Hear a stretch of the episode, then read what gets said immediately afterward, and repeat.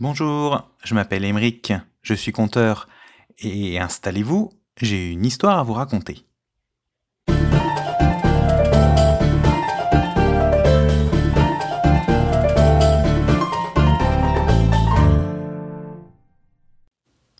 C'est l'histoire d'une rose, une rose rouge, mais pas n'importe quelle rose, la plus belle du jardin. Tout le monde est d'accord pour dire que cette rose est exceptionnelle. Ses couleurs sont éclatantes, son parfum enivrant. Et la chose que cette rose préfère, c'est quand les gens s'arrêtent devant elle pour la complimenter.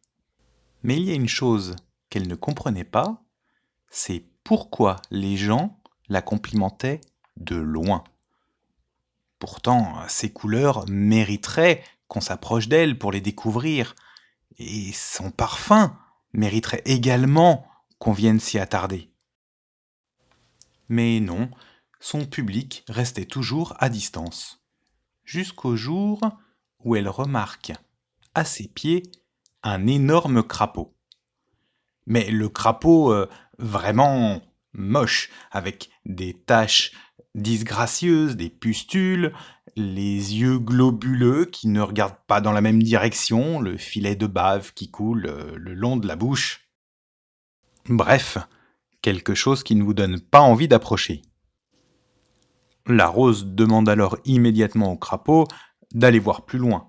Sa simple présence gâchait la prestation de la rose, évidemment. Le crapaud, certes, il est moche, mais il est très humble et obéissant, et donc s'en va. Il ne voulait surtout pas déranger.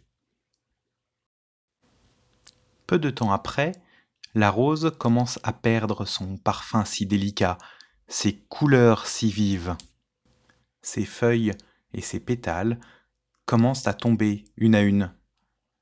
Et finalement, plus personne ne s'arrête devant elle pour la regarder ou la féliciter.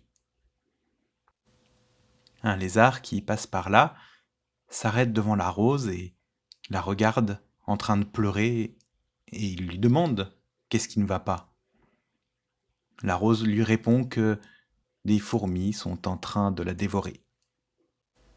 Et le lézard de lui répondre Oh, tu parles des fourmis que le crapaud mangeait quand il habitait là C'est vraiment dommage qu'il soit parti.